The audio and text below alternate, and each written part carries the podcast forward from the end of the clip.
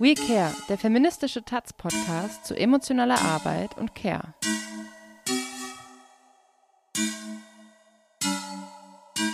Hallo und willkommen zu einer neuen Folge von We Care, dem feministischen Taz-Podcast zu emotionaler Arbeit und Care. Ich bin Sarah Ulrich und das ist die letzte Folge der ersten Staffel von We Care, die zehnte Folge. Wir haben über viele, viele Dinge geredet in den letzten Monaten äh, in diesem Podcast und hatten viele, viele spannende GästInnen.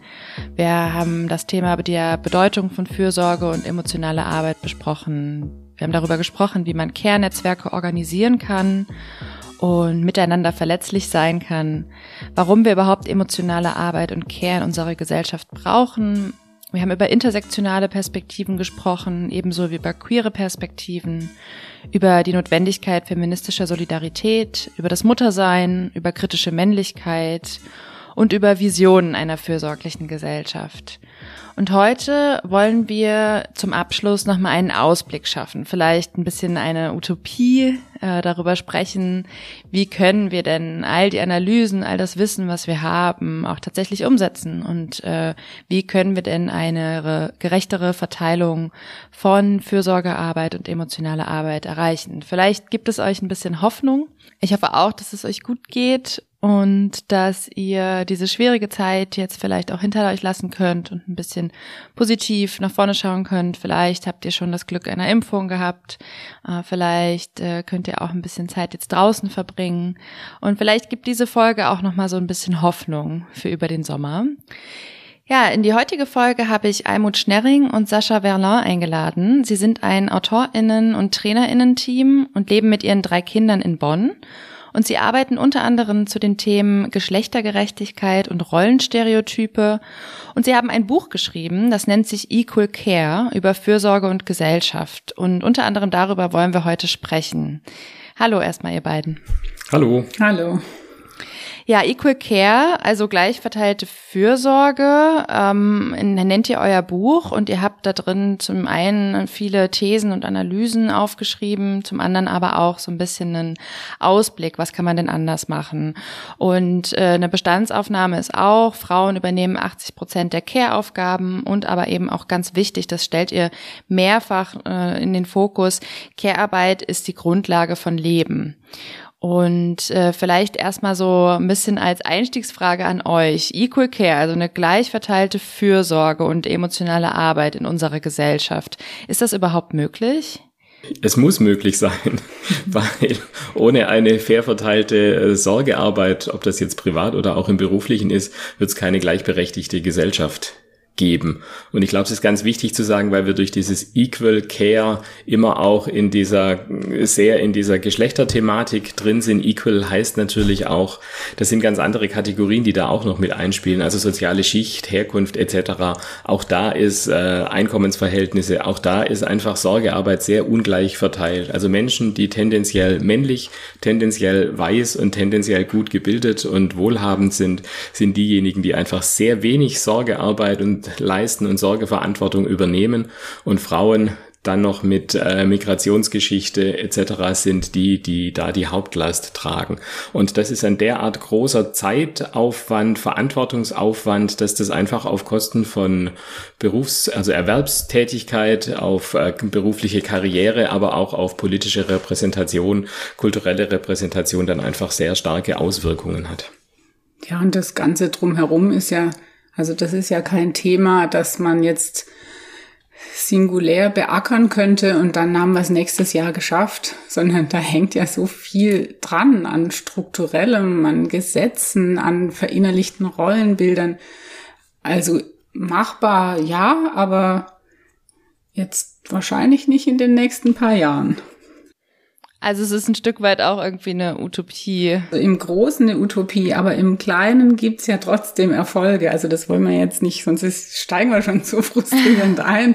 Also man kann ja im Kleinen trotzdem immer wieder das erreichen und merken, dass geht. Aber um so einen ganzen Prozess in Gang zu bringen, braucht's natürlich seine Zeit. Ja, das ist jetzt, ähm, also wenn du sagst, das geht, was meinst du damit? Oder was geht? Oder was sind diese Dinge im Kleinen? Oder ähm, wie, also was kann man konkret quasi benennen, was man tatsächlich auch verändern kann? Man kann es natürlich einmal, einmal auf der persönlichen Ebene einfach angehen und äh, deshalb antworte auch ich stellvertretend für viele äh, weiße Cis-Männer. Es ist einfach, man kann viel über Gleichberechtigung etc. reden, aber am Ende muss es einfach gemacht und angegangen werden. Und man kann durchaus in, innerhalb der Familie äh, sich Sorgearbeit, Sorgeverantwortung 50-50 aufteilen. Das ist äh, nicht einfach, da kann man keine, keine Bonuspunkte in der, in der Gruppe der Buddies sammeln mitunter, aber es ist möglich. Man muss halt äh, dafür einsetzen, dem Arbeitgeber gegenüber, Vorgesetzten gegenüber, aber natürlich auch einfach in der Beziehung, einfach sich klar machen, wollen, wollen wir denn, wie wollen wir denn leben? Also sich immer die Frage stellen, wie, wie wollen wir denn leben? Wie wollen wir zusammenleben? Wie wollen wir eine Beziehung führen? Und da wird es immer um Sorgearbeit gehen. Und da reden, reden wir drüber und dann kann man das umsetzen. Nicht alle in jeder Situation, also nicht jeder Job erlaubt's. Aber ich glaube, dass viele, es ist halt auch leicht, das auf äußere Umstände zu schieben. Also oft berechtigt, sicher. Und was heißt Equal Care, wenn ich alleinerziehend bin? Also wenn das System derart das boykottiert und da gar keine Verantwortung übernimmt, dann äh, kann man da lange reden. Aber innerhalb einer Beziehung ist natürlich schon auch leicht zu sagen, ja, aber mein Arbeitgeber erlaubt das nicht und, und womöglich stimmt das und womöglich wird man gekündigt und je nach Einkommen kann man dieses Risiko nicht eingehen. Aber ich glaube, dass es doch mehr gibt, als wir vielleicht vermuten und auch wahrhaben wollen, die es sich leisten könnten, dieses Risiko einzugehen und dann vielleicht zu sagen, ja, ein Arbeitgeber, Arbeitgeberin, die der das nicht versteht und gar keine Verantwortung mit übernimmt und das nicht mitdenkt, da will ich dann auch nicht arbeiten. Hm. Und gleichzeitig ist es ja, wie du auch schon gesagt hast, das muss man sich ja leisten können. Also in dem Buch sprecht ihr auch von sogenannten Care Chains, also auch von der Auslagerung von Fürsorge, um überhaupt berufstätig sein zu können. Und es hat sich ja tatsächlich jetzt auch, äh, ne, also dieser Podcast hat angefangen äh, in der äh, Corona-Pandemie, wo sich einfach nochmal noch mal deutlicher gezeigt hat, wer denn eigentlich so die Basis dieser Gesellschaft bildet. Und das sind einfach häufig prekär Beschäftigte, oft sind es auch migrantische Personen, die tatsächlich gar nicht äh, in der, in der, in dem, ich sag mal, Luxus sind, überhaupt über diese Themen reflektieren zu können und an die häufig dann eben auch diese Care-Arbeit ausgelagert wird. Also deswegen frage ich mich schon, inwieweit ist dieses Konzept von Equal Care auch ein sehr privilegiertes Konzept? Oder wie können Brücken gebaut werden vielleicht auch? Ja, also ich denke, es ist was, was individuell angegangen werden muss und gesamtgesellschaftlich und ohne eine Politik und ohne eine Wirtschaft, die das sieht und wenigstens in einer Pandemie dann erkennt, wie un, also wie wenig wir vorbereitet sind für solche Situationen. Es wird ja nicht die letzte sein also ohne das wird sich, glaube ich, nichts tun. Dann bleibt es eine Utopie. Aber man muss sich, glaube ich, schon bewusst sein, dass es sowohl individuell als auch strukturell einen Ansatz braucht. Privilegiert ist das ja nur deshalb, weil wir dieses, weil wir akzeptieren, dass dieses System so funktioniert. Also dass Sorgearbeit, es geht ja nicht nur um die Verteilung, sondern es geht auch um die letztlich auch finanzielle Wertschätzung. Also das das System der Auslagerung funktioniert ja nur deshalb, weil ich äh, als Anwalt beispielsweise einen Stundenlohn von 250 Euro aufrufen kann und dann ist es natürlich super, äh, eine, eine Putzhilfe, Haushaltshilfe, Kinderbetreuung etc. dann für einen Mindestlohn oder oft ja auch darunter dann zu engagieren. Also dass das überhaupt finanziell für eine Familie sinnvoll ist, diese Auslagerung. Das hängt schon damit zusammen, dass wir alle Sorgearbeiten einfach äh, finanziell nicht wertschätzen ja gar nicht als Arbeit sehen. Also schon auch da wieder im Individuellen, wenn ein Paar von sich sagt, mein Mann arbeitet, ich arbeite nicht, ich kümmere mich ja jetzt gerade um die Kinder. Das steckt so tief, dass wir das nicht als Arbeit sehen, nur in Anführungsstrichen, weil es kein Geld dafür gibt. Oder genau da beißt sich die Katze in den Schwanz. Vielleicht muss es halt doch finanziert werden. Heißt nicht, dass es jetzt einen Stundenlohn fürs Kindererziehen gibt, aber es kann auch nicht sein, dass ich äh, ein größeres Risiko habe, zu wenig Rente später zu bekommen, weil ich mich entscheide, mich für Kinder zu, um meine Kinder zu kümmern. Also vielleicht bleiben wir genau bei diesem Punkt mal. Also äh, ist es auch einer der Vorschläge, die ihr macht, so als Lösungsansatz, äh, ist eben den Care-Bedarf zum einen zu erheben und dann aber auch Care-Konten zu machen. Vielleicht könnt ihr das gleich nochmal erklären, was ihr damit meint, weil ich frage mich schon, ähm, also äh, emotionale Arbeit, Fürsorgearbeit, natürlich ist das Arbeit, auf jeden Fall. Und ich glaube, das ist ja auch äh, zum Teil Ziel auch dieses Gesprächs und dieses Podcasts, das auch zu zeigen, inwiefern das auch eine wichtige Arbeit für unsere Gesellschaft ist und für unsere Beziehungen auch vor allem ist.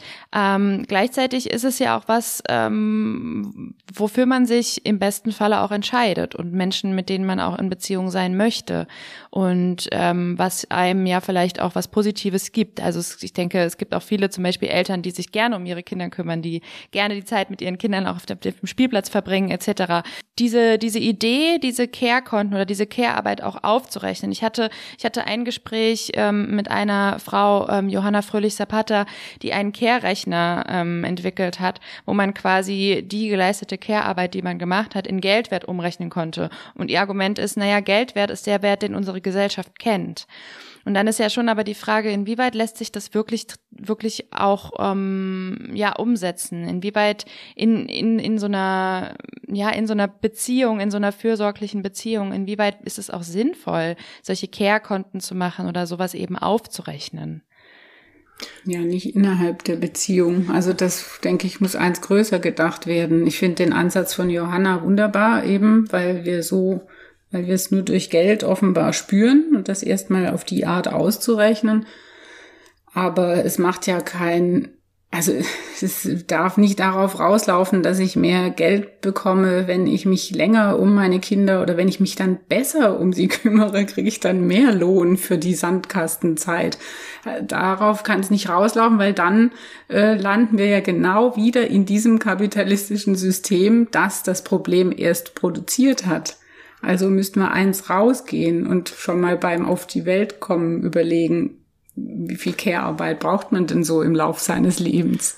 Ich, ich möchte da noch ergänzen, dass immer so jetzt äh, da, darüber gesprochen wird, da gibt's jetzt für Sorgearbeit äh, Geld oder so. Also grundsätzlich ist es ja so, äh, Stichwort Altersarmut etc., die, die Care-Arbeit leisten, die, also vor allem die private Care-Arbeit leisten, die bezahlen ja auch noch dafür, nämlich durch weniger Vermögen, das sie im Laufe ihres Lebens erwirtschaften können, durch weniger Rentenansprüche etc. Also es ist nicht so, dass diese Arbeit nicht bezahlt würde, sondern die, die sie leisten, bezahlen sie auch noch. Und das ist eine grundsätzliche Ungerechtigkeit, an die wir mal ran müssen. Und das wird gerne verschwiegen, dann immer dieses, ja, soll es jetzt ein Haus, eine Herdprämie und Haushaltsfrauen, weiß nicht was, Geld geben. Das ist der falsche Ansatz. Die, die Care-Arbeit leisten, bezahlen dafür, indem sie weniger Vermögen erwirtschaften ja, in ihrem oder? Leben. Und das ist die grundsätzliche Ungerechtigkeit. Ein Bezahlen dafür wäre doch jetzt nur ein Ausgleich. Also es geht, da, da geht es jetzt erstmal nur drum, einen Ausgleich. Aber dann, also schaffen. ich finde, wir müssen mitbedenken, die Kosten, die verursacht werden, die ganze Zeit schon, weil Care-Arbeit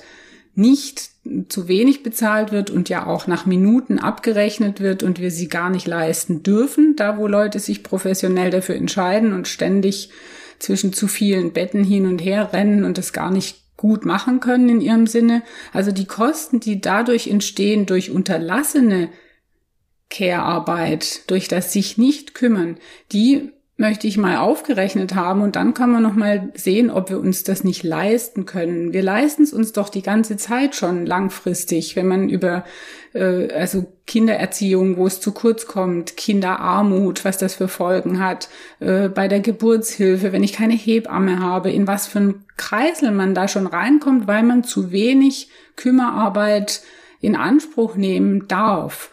Und das andere, also einmal die Folgekosten durch es nicht tun.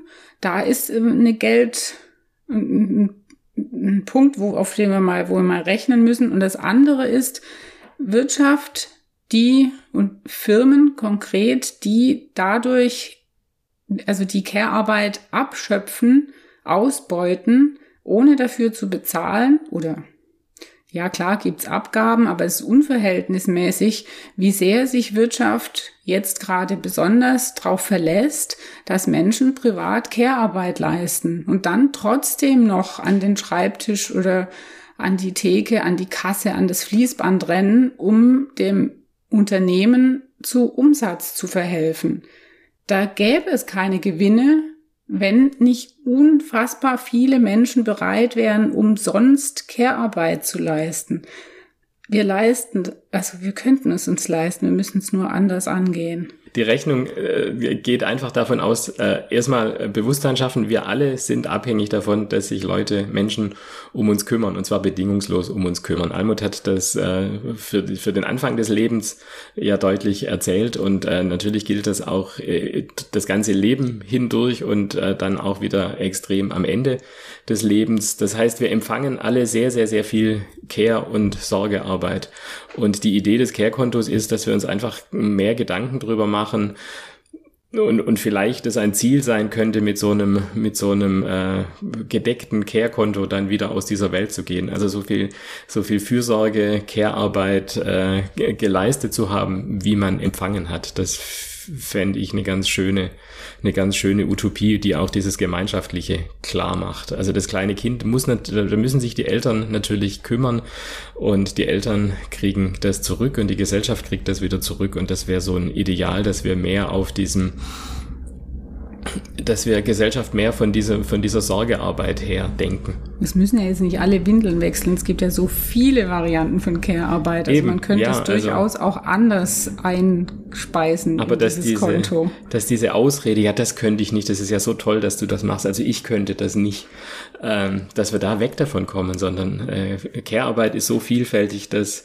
niemand von sich behaupten kann, ich kann das an keiner, an keiner Ebene. Und dann sind wir auch in einem ganz anderen Diskurs, also was Behinderung angeht. Das äh, wird ja immer so gesehen, als ob Behinderung etwas ist, du brauchst dann diese Sorgearbeit und weil sich Gesellschaft so um dich kümmern muss, darfst du auch kein Geld verdienen und äh, kein Vermögen äh, bekommen.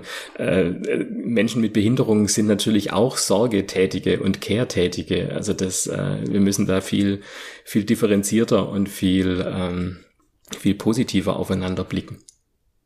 Ist das dann auch der Punkt, wo man so einhaken kann, also wenn ich mich frage, okay, aber wie kann man diese, diese gesellschaftliche Veränderung oder diese Erkenntnis auch erreichen? Also es gibt ja durchaus auch äh, Initiativen für Care-Streiks zum Beispiel und ihr habt selbst auch den Equal Care Day ähm, als Aktionstag für mehr Wertschätzung und eine faire Verteilung der Sorgearbeit initiiert. Und ist das dann der Ansatz zu sagen, ähm, okay, es gibt irgendwie so eine Art Streik von den Menschen, die die Care-Arbeit leisten, um darauf aufmerksam zu machen, dass sie, dass, dass sie das unbezahlt tun und um zu zeigen, wie das System zusammenbrechen würde, wenn sie das nicht tun würden? Oder wo ist, wo ist quasi, wo ist der, der Hebel für eine gesellschaftliche Veränderung? Weil für ein kapitalistisches System funktioniert es ja. Ich würde mir wünschen, dass die streiken, die Care-Arbeit nutzen. Weil man kann ja nicht das Kind fallen lassen oder den Verletzten liegen lassen. Die, die Care-Arbeit machen, es gab ja schon Care-Streiks in der Schweiz, in Spanien. Ja, wenn wenigstens das klappen würde in Deutschland oder über Grenzen hinweg, wäre schon mal was. Aber das denen aufzulasten, die sowieso schon die Care-Arbeit leisten und dann beschweren sich noch die Eltern, wenn die Kita-Fachkräfte streiken, das kann es nicht sein. Eigentlich müssten die streiken, die davon profitieren. Also ganz wichtig ist, dass wir einfach ein Bewusstsein dafür schaffen, was alles im, also der Equal Care Day liegt ja auf dem 29. Februar, weil das der unsichtbare Tag ist, der Tag, der übergangen wird, ebenso wie die Sorgearbeit auch übergangen wird. Wir müssen einfach viel mehr Bewusstsein dafür schaffen und da sind vor allem Männer gefragt, zuzuhören, äh, zu gucken, sich selber in Frage zu stellen und sich selber klarzumachen, welche Rolle man denn da spielt in diesem in diesem System, in dem man sich so wunderbar entfalten kann. Ich glaube, für ganz viele ist einfach nicht, also für ganz viele, die Sorgearbeit leisten, ist es so normal, dass sie das gar nicht im Detail auf listen können und für die, die keine oder wenig Sorgeverantwortung übernehmen, für die ist auch gar nicht ersichtlich, was das eigentlich alles heißt. Also deshalb ist es in den letzten Monaten jetzt auch ein ganz großer, ein großer Fortschritt gewesen, dass wir über Mental Load reden. Also dass wir nicht nur über die Zeit reden, die Sorgearbeit äh,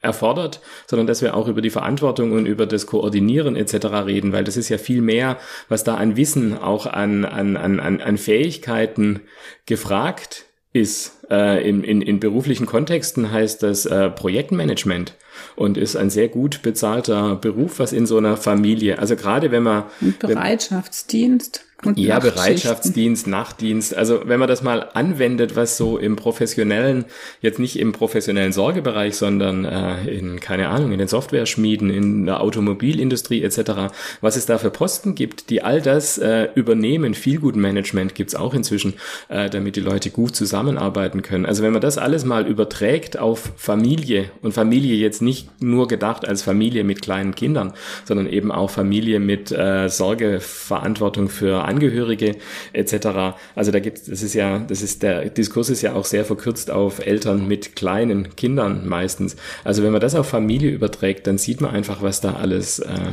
was da alles passiert, was da alles geleistet wird. Und es ist eben nicht nur, wer putzt die Toilette und bringt den Müll runter. Hm, das ist ein sehr gutes Stichwort, was du eben gesagt hast, Mental Load, also die Last der Verantwortung nennt ihr es auch in dem Buch. Und ähm, eben dieses quasi, äh, für mich ist meistens das Wort Mitdenken eigentlich die beste Beschreibung. Also was denkt man alles mit, was hat man alles auf dem Schirm, was andere Leute vielleicht gar nicht auf dem Schirm haben. Und das ist ja aber auch ähm, etwas sehr ver vergeschlechtliches, äh, vergeschlechtlichtes. So, ähm, also wenn ich mir anschaue, was ich irgendwie als äh, weiblich sozialisierte Person alles erlernt habe in meinem Aufwachsen, was ich alles irgendwie zu sehen, mitzudenken habe ähm, und wenn ich da dann Cis-Männer dagegen stelle, ähm, wie wenig die da auch in die Verantwortung genommen wurden in ihrem Aufwachsen, das zu sehen, das zu erkennen etc., ähm, dann ist das ja schon auch, also dann, dann sind wir da ja schon auch in einem, in einem Unterschied, der einfach sehr vergeschlechtlicht ist. Und ähm, ihr sagt aber auch, das lässt sich lernen. Das ist eben nichts Angeborenes. Ne? Also häufig wird ja quasi emotionale Arbeit und eben auch so Mitdenken als so äh, ja eine, eine weibliche Eigenschaft konnotiert oder so beschrieben. Das ist natürlich Quatsch. Es ist äh, nichts, was was man einfach hat, sondern das ist was, was man erlernt. Aber wie lässt sich das denn quasi vielleicht auch, wie lässt sich das, das nicht mitdenken und das nicht den Mental Load tragen verlernen und ein, ein darauf schauen und das, äh, das Mitdenken erlernen? Also wie kommt man dahin? Also ich möchte auf gar, ich möchte auf gar keinen Fall, dass irgendjemand das äh, wieder entlernt weil das ist eine, eine wunderbare Fähigkeit, die wir alle äh, haben sollten, die wir uns alle aneignen sollten. Äh, wichtig ist, glaube ich, einfach, dass wir, dass wir uns bewusst machen, dass das äh, nicht etwas ist, was in der Erwachsenenwelt plötzlich da ist, dass dann die, die, die Männer äh, Karriere machen und die Frauen äh, in, die, in die Sorgefalle treten, sondern dass das was ist, was tatsächlich erlernt wird, was in der frühen Kindheit schon erlernt wird. Mädchen müssen im Haushalt viel mehr mithelfen und viel selbstverständlicher und Jungs dürfen dann mal rausgehen. Und wenn sie dann mal den Rasen gemäht haben, dann kriegen sie noch zwei Euro dazu. Also vieles also nicht in diesem. Bei uns nicht und bei allen, Nein. die jetzt zuhören, natürlich auch nicht. Aber es ist leider statistisch relevant. Wir sind ja alle die, die Ausnahmen, die. Ja, also die das die hört sich bestellen. immer so an. Das äh, ist durch viele Studien tatsächlich belegt, weil ich, also wir kennen ja aus unseren Vorträgen den Reflex, äh, dann im Publikum die Leute sich anschauen und sagen, nee, also, nee, also wir machen das, äh, also unser Sohn muss schon auch. Und dann merkt man aber eben äh, Schulausflug dritte Klasse, dass das mit dem Bettbeziehen halt doch überwiegend die Mädchen machen. Und wichtig wäre uns, äh, dass wir das, also Schule ist in den vergangenen Jahren immer, immer stärker auf diese Berufstätigkeit hin fokussiert worden. Praktika in der neunten Klasse und was nicht alles getestet wird und äh, vermittelt wird, äh, Lebenslauf schreiben etc., damit die Kinder schon mal wissen und lernen, wie sie sich dann später mal äh, beruflich äh, orientieren und engagieren können. Wir brauchen ganz dringend einfach auch diese zur Erwerbsbiografie, diese Care-Biografie und Schule. Dringender, dringender Appell an die Politik. Ähm, Kinder müssen auch in der Schule, in, in den Bildungsinstitutionen die Möglichkeit haben, diese Care-Biografie zu entwickeln und all das auch zu lernen dass wir uns nicht darauf verlassen, dass das in der Familie passiert, wo Kinder zunehmend weniger Zeit verbringen und wir das auch nicht äh, als Gesellschaft und damit als Bildungsgesellschaft auch nicht hinnehmen sollten, dass äh, Jungs das einfach alles nicht können. Und wenn wir uns die Zahlen angucken, wie äh, auch da wieder die Studien und Statistiken angucken, wie Männer im Fall von im, im Trennungsfall leben, in wie, wie, wie schnell das äh, jetzt äh, vielleicht nicht finanziell, aber wie schnell das äh, prekäre äh, Lebensverhältnisse werden, weil Männer nicht gelernt haben, äh, für sich ein, ein, eine gesunde Mahlzeit zu bereiten, Wäsche zu waschen, einen Haushalt zu führen, äh, Wohnung zu putzen etc., dann merkt man, dass das, äh, wie wichtig das wäre und vor allem, wie wichtig das uns Vätern sein sollte, gerade auch für unsere Söhne. Ja, die Frage war aber doch, wie können wir das? Und da, also wir haben ja vor Equal Care das Buch äh, Die rosa-hellblau-Falle geschrieben. Und da haben wir gesammelt, an wie vielen Stellen, Momenten im Alltag Kindern diese alten Rollenbilder immer noch, vielleicht sogar stärker als in den zehn Jahren davor, ähm, vermittelt werden. Also nicht nur, dass Mädchen mehr im Haushalt mit, mithelfen müssen, sondern alle Klischees, die jetzt, die, die man jetzt aufrufen möchte in der Sekunde, die mit, was ist weiblich konnotiert, was ist männlich konnotiert, was mögen Jungs, was mögen Mädchen, das beginnt einfach mit Tag eins und ist in, in dieser Aufteilung der Arbeiten im, in der Familie spielt das eine große Rolle und dann in der Berufswahl. Und wer geht in Teilzeit? Das fängt eben schon an, wenn Kinder noch gar nicht sprechen können. Vorbilder spielen natürlich auch eine Rolle, aber die Erwartungshaltung der Erwachsenen ist so unterschiedlich und wir merken es nicht, weil wir es so verinnerlicht haben und denken, das muss so.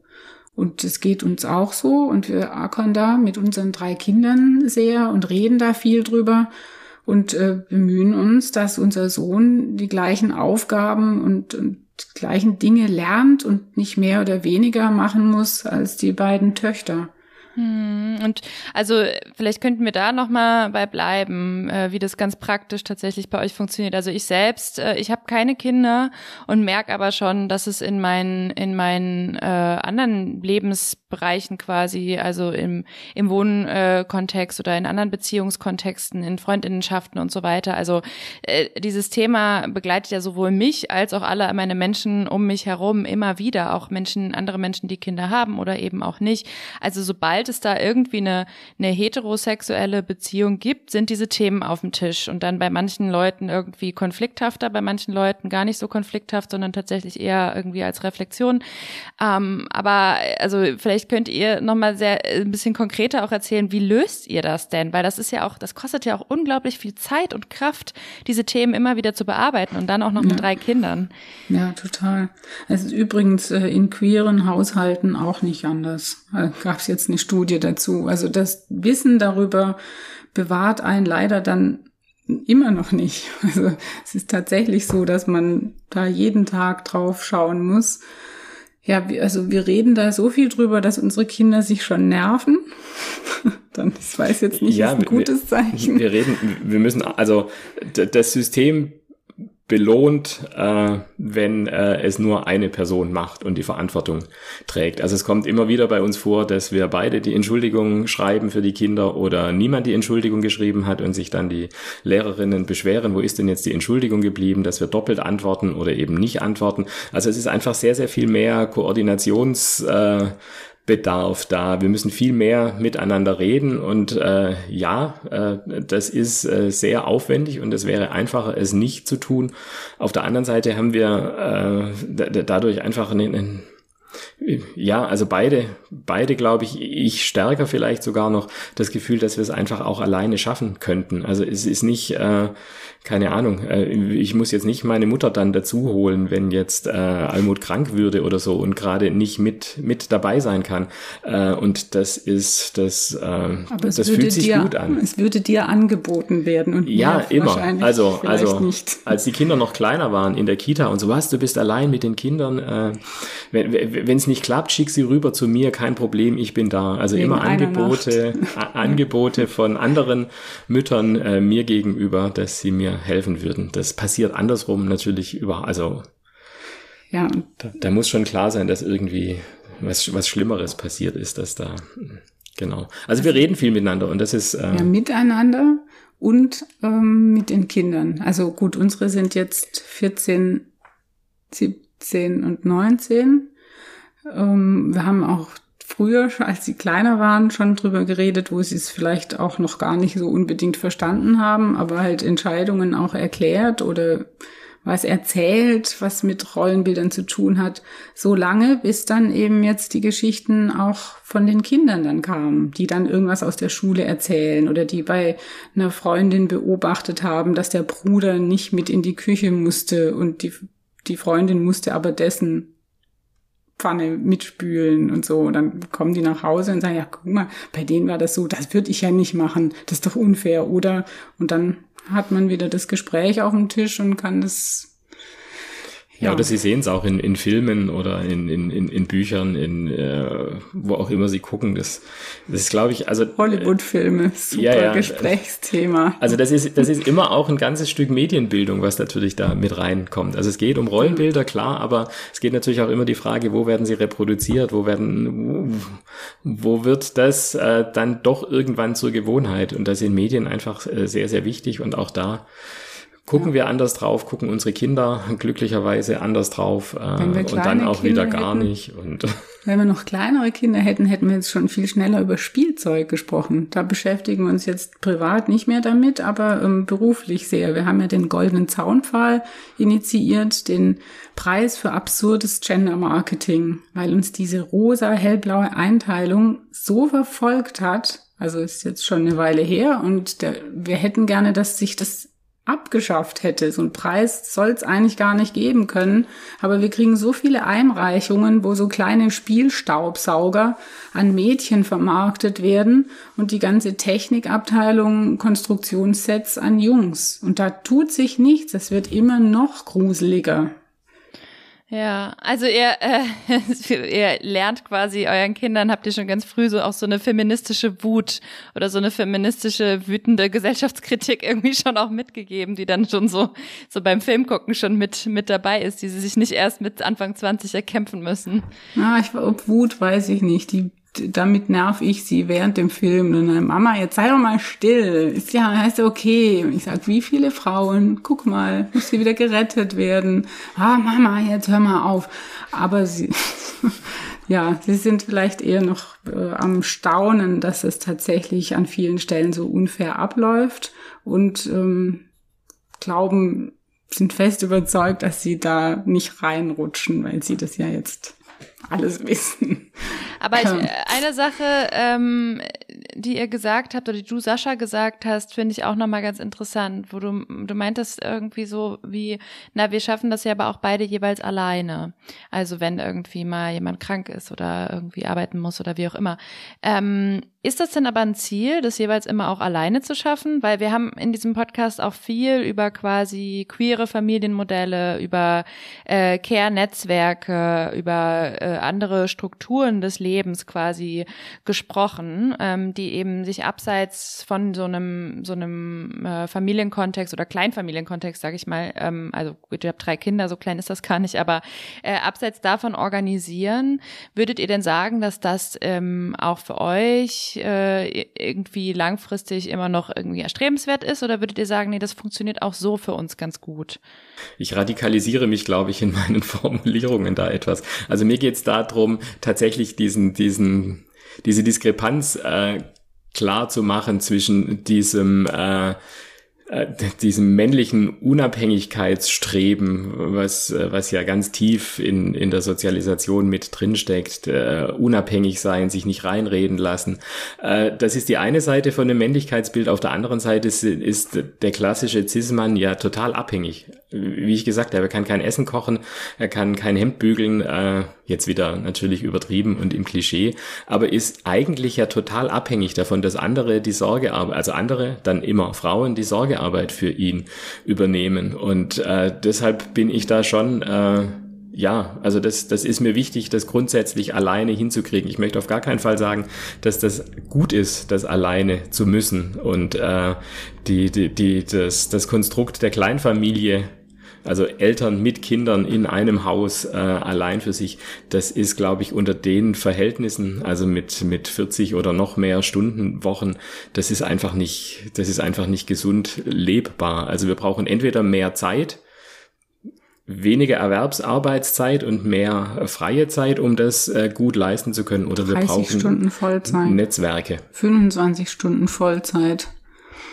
Ja, also dann wird das wird das realistisch und solange das nicht realist, äh, solange das nicht gegeben ist, brauchen wir brauchen wir diese diese Netzwerke, glaube ich, ganz dringend. Ja, oder überhaupt als Zukunftsziel eine Kombination daraus, weil es ist, glaube ich, kein gutes Leben, das nicht darauf basiert, miteinander also es geht ja nicht nur, nur um die körpernahe Care-Arbeit, dass jemand gewickelt und gepflegt werden muss, sondern dieses Miteinander als Teil der Vision, dass das ähm, erstrebenswerter wird. Also so eine emotionale Arbeit oder Beziehungsarbeit. Ja, auch. ja.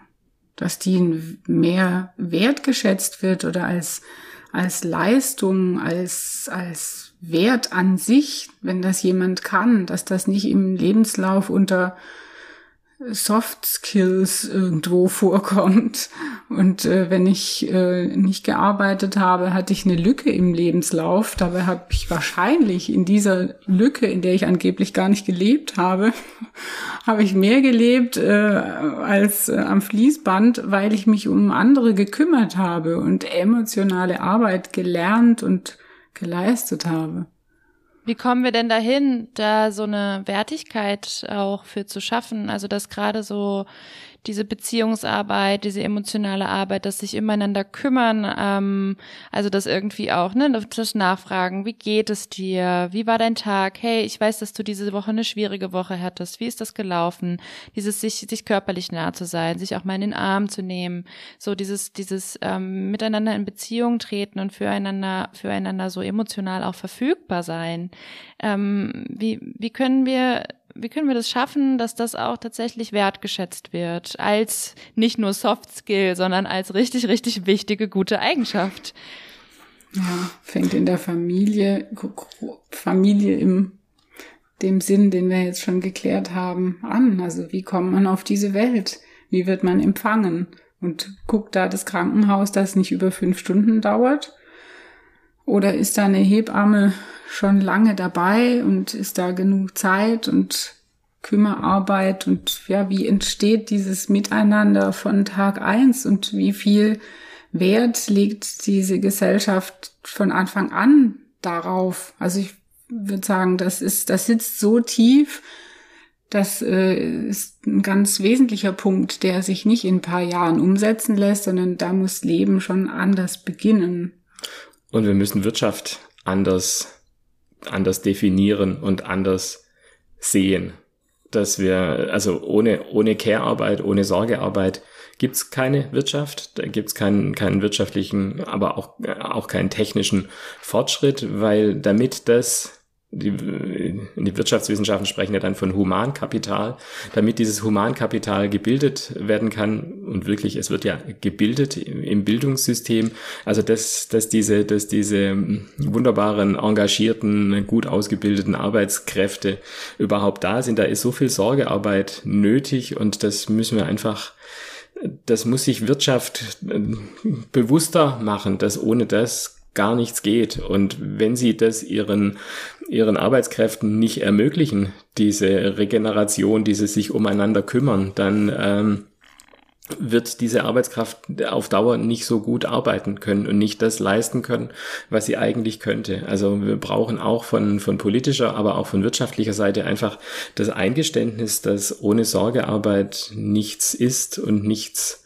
funktioniert. Und auch das wird ja immer weggeschoben und deshalb ist es ganz wichtig, deshalb reden wir von Arbeit und deshalb ist es wichtig, dass wir da auch raus aus dem Privaten gehen. Das ist nichts Privates, sondern das, was in den Familien passiert, ist äh, evident wichtig für das, was später in, in, in politischen, kulturellen oder in wirtschaftlichen Zusammenhängen passieren kann.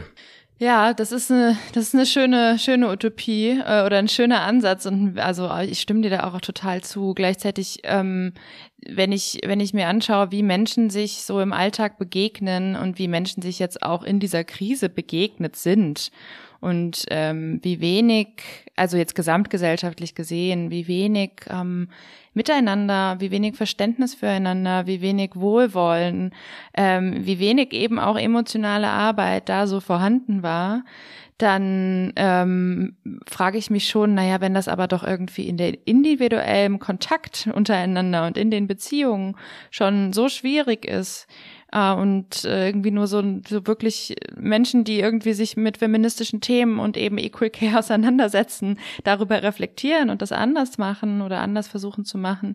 Ähm, ja, wie soll das dann überhaupt auch politisch, wirtschaftlich als relevant äh, ja markiert werden? Äh, also ich frage mich schon, müssen wir nicht, müssen wir nicht irgendwie also ihr habt vorhin gesagt, es muss erstmal ein Bewusstsein dafür geschaffen werden, aber ähm, ja, wie kann das äh, auch individuell im Miteinander nochmal noch mal stärker geschaffen werden? Also ein ganz aktuelles Beispiel jetzt, äh, die Pflegekräfte sollen ab September 2022, also in, in fast anderthalb Jahren, dann mehr Geld bekommen und deshalb müssen Kinderlose mehr äh, in die Pflegeversicherung, Pflegekasse einzahlen. Also Politik funktioniert momentan immer und das hat die, die Pandemie nochmal ganz deutlich gezeigt, indem einzelne Gruppen gegeneinander ausgespielt werden. Also warum setzen wir uns nicht zusammen und überlegen, äh, nach Möglichkeit auf Augenhöhe, was brauchen Pflegekräfte, was ist ein ähm, was ist ein, ein, ein, ein, ein guter Lohn, damit äh, die nicht im Durchschnitt nach sieben Jahren wieder aus dem Beruf rausgehen? Was braucht es dafür und wie wollen wir das als Gesellschaft umsetzen? Ähm, und eben nicht auf diesem äh, zusammen nach einer Lösung gucken und nicht diesen politischen äh, ja, Systemmangel zu folgen und äh, ja, die einen müssen es bezahlen und die anderen sollen es nicht bezahlen und in der ganzen Pandemiegeschichte wurden ja dann die, die, die Familien gegen die Pflegekräfte und so, also wir werden immer gegeneinander ausgespielt und das ist natürlich auch was, was sich durch soziale Netzwerke etc., durch Bubblebildung etc. immer nochmal verstärkt hat, dass es so ein Wir gegen die anderen und ihr habt Recht und wir nicht und wir vergessen darüber, dass wir so viele Gemeinsamkeiten haben und dass wir auch ein, ein viel größeres Interesse und Bedürfnis haben, Sachen gemeinsam zu entscheiden und uns gemeinsam zu überlegen, wo soll es denn hingehen? Wo soll denn, äh, ich meine, diese, diese, diese, dieses Unbehagen, wie diese Welt momentan funktioniert, das äh, äußert sich nur in unterschiedlichen in unterschiedlichen Arten, aber das ist, glaube ich, ein, ein, ein gemeinsames Lebensgefühl, das wir gerade haben. Und da können wir, glaube ich, als Gemeinschaft ganz gut rausfinden. Aber dann müssen wir durchbrechen, dass wir uns gegeneinander ausspielen lassen, dass wir diese, diese Grenzen aufbauen. Und Politik ist da ganz groß vorne mit dran, aber auch natürlich ja, wir als Medienvertreterinnen. Wichtig, dass das nicht aus dem Menschen herauskommt. Dass, es ist menschlich, empathisch zu sein. Säuglinge stecken sich mit Weinen an. Kinder sind empathisch. Aber dann so politischer Move, wie der jetzt, den du genannt hast, das finde ich unfassbar. Und das ist darauf reagieren dann Menschen und äh, übernehmen diese Haltung und diese Zersplitterung. Also hat die, die in Entscheider, Entscheidungspositionen sitzen, haben die Verantwortung, da besser drüber zu reflektieren, was das für Folgen hat. Und nicht auf die, da geht's nicht um die vier Euro, sondern es geht um das Zeichen, das damit gesetzt wird. Und da ist in den letzten anderthalb Jahren einfach nicht viel Gutes rübergekommen. Ja, zweifellos. Äh, ich, ich frage mich trotzdem immer wieder auch, okay, und was ist mit der individuellen Ebene? Also ja, politisch Druck, politisch Veränderung bewirken, auf jeden Fall. Ähm, aber was kann ich ganz konkret ähm, tun, wenn ich jetzt ins Außen gehe? Ne? Also wir sind jetzt auch, wie gesagt, das ist die letzte Folge vor der Sommerpause. Was kann man quasi nochmal so mitgeben, auch den HörerInnen, wenn sie jetzt sich in, wenn sie in Beziehung treten, wenn sie so nach außen gehen? Also ganz wichtig, ähm, ob bei rosa-hellblau-Falle, also Geschlechterthematik oder auch Herkunft, ist über alle Studien hinweg verbindet uns viel mehr, als das uns trennt. Und das äh, wieder in den Blick zu nehmen, dass wir so viele Gemeinsamkeiten haben auf ganz unterschiedlichen, ganz überraschenden Ebenen äh, und das, was uns trennt, dagegen, äh, ja, man könnte es vernachlässigen. Und dass wir einfach wieder, wieder lernen, auf unsere Kinder, auf unsere Mitmenschen, einfach mit diesem, mit diesem, mit diesem neugierigen ja, mit, mit einem kindlichen Blick auch äh, zuzugehen und einfach mal zu gucken, wer bist du, was machst du, zu fragen und nicht zu behaupten, also warum machst du das und äh, wie ist das und aha, ihr teilt okay. euch äh, 80 Prozent zu 20 auf, warum macht ihr das so und fühlt ihr euch wohl damit? Also mehr Fragen stellen, weniger Behauptungen äh, und auf die Gemeinsamkeiten gucken, da ist, glaube ich, schon einfach viel gewonnen was können wir und was müssen wir alles tun? Man kann ja nicht die anderen verändern. Also insofern klar, bei sich selber ansetzen oder im kleinen Kreis sehe schon, aber ich finde da immer die, das Problem der, die Schuldfrage und ich sehe die eben nicht so im Kleinen, obwohl ich auch immer wieder betone, dass es beide Ansätze braucht, aber ich finde, es ist niemand schuld in diesen Rollenbildern drin zu stecken, aber wir haben alle Verantwortung, rauszukommen. Hm, das ist ja, das ist äh, sehr schön. Also finde ich richtig gut auch, weil Schuld ist ja häufig auch blockiert, wirkt ja häufig auch blockierend. Also auch nochmal dieser dieser Rückschluss auf irgendwie eine ja eine fürsorgliche Kommunikation miteinander auch. Ne? Also dass man auch schaut, wie redet man mit miteinander und ähm, ja, da äh, tatsächlich auch Sorgearbeit. Also ich finde, ich finde das gut, dass, dass ihr das so denkt, dass es Sorgearbeit oder äh, dass es eine politische Veränderung geben muss, dass es einmal auf einer systemischen Ebene gedacht wird, die eben nicht nur im Privaten stattfindet und gleichzeitig eben aber auch dennoch im Privaten ähm, sich einfach manifestiert und wir da eben diese Sorgebegegnungen haben und diese fürsorglichen Beziehungen haben, die es dann auch zu pflegen lohnt. Also ist ja immer ganz wichtig, ne? Fürsorge ist ja auch was total Schönes. Ja, eben, genau. Das, wir wollen ja mit an, wir wollen es ja nicht alleine lösen. Das, äh, die, die sich wenig um ihre Kinder kümmern konnten, bedauern das dann später im Alter. Das weiß man ja eigentlich. Also, wobei ich, äh, da sind wir jetzt wieder bei Kindern. Also mir ist schon wichtig, das rundherum zu betonen. Und es können ja auch die eigenen Eltern sein, um die man sich mehr kümmern möchte. Oder Freundinnen. Und ich möchte noch was sagen, damit es jetzt hier nicht abschließt. Also wir haben ja die Initiative Equal Care Day gegründet und einen Verein zu diesen ganzen Themen. Als wir uns nämlich damit, als wir angefangen haben, uns damit zu befassen, mit Rollenbildern und wie Kinder aufwachsen aktuell mit rosa, hellblauer Werbung und so, da waren wir ziemlich allein mit dem Thema. Also Gender Marketing war noch gar kein Begriff und der Gender Care Gap war noch nicht berechnet worden vom Familienministerium. Und wir sind einfach so dankbar über die vielen, die inzwischen zu uns gestoßen sind und diese Projekte mit uns umsetzen und uns zeigen, dass man sehr wohl was bewirken kann. Also ein ganz ein Tipp äh, von Herzen, sich zusammenzuschließen, vielleicht sogar mit uns. Ja, schön. Vielen Dank nochmal für diesen Abschluss. Also genau, das kann ich äh, auf jeden Fall nur wiederholen, sich zusammenzuschließen, Netzwerke bilden, sich gemeinschaftlich auch äh, um Fürsorge kümmern und äh, organisieren. Ja, danke euch für eure Zeit und das spannende Gespräch. Ja, danke, danke, danke für die Einladung. Ja, vielen Dank auch an euch fürs Zuhören. Ich hoffe, ihr fandet es genauso inspirierend und spannend wie ich.